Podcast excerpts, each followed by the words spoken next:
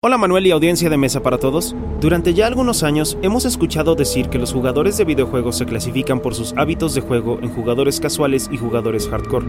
Estos términos son de uso tan común que llamar casual a un jugador implica decir que tiene poco compromiso y manejo de los sistemas de juego.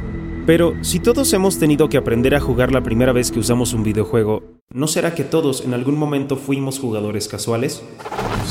Institute.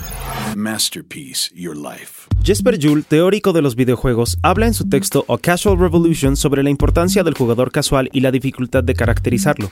Juhl pone en tela de juicio que este perfil de jugador solo busque juegos fáciles o que no les quiera dedicar mucho tiempo, e incluso que pertenezcan al mismo rango de edad o que les interesen los mismos géneros.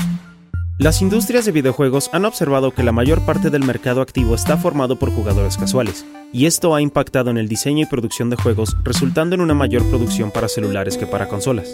También ocurre que un encuentro de juegos casual hace que crezca el interés por un cierto juego y el jugador comienza a invertir tiempo y esfuerzo en jugarlo. Así, los juegos casuales invitan a descubrir al jugador que llevan dentro. Así, comenzamos a pensar en los casuales como un grupo muy diverso y más como una forma de vínculo con el juego que como un perfil de jugador, ya que en algunos juegos podemos ser casuales, pero en otros hardcore. Marvelous. ¿Y ustedes qué tipo de jugador se consideran? Texto original de la doctora Blanca López, guion de Antonio Camarillo. Yo soy Leo Robles y nos escuchamos en la próxima cápsula SAE.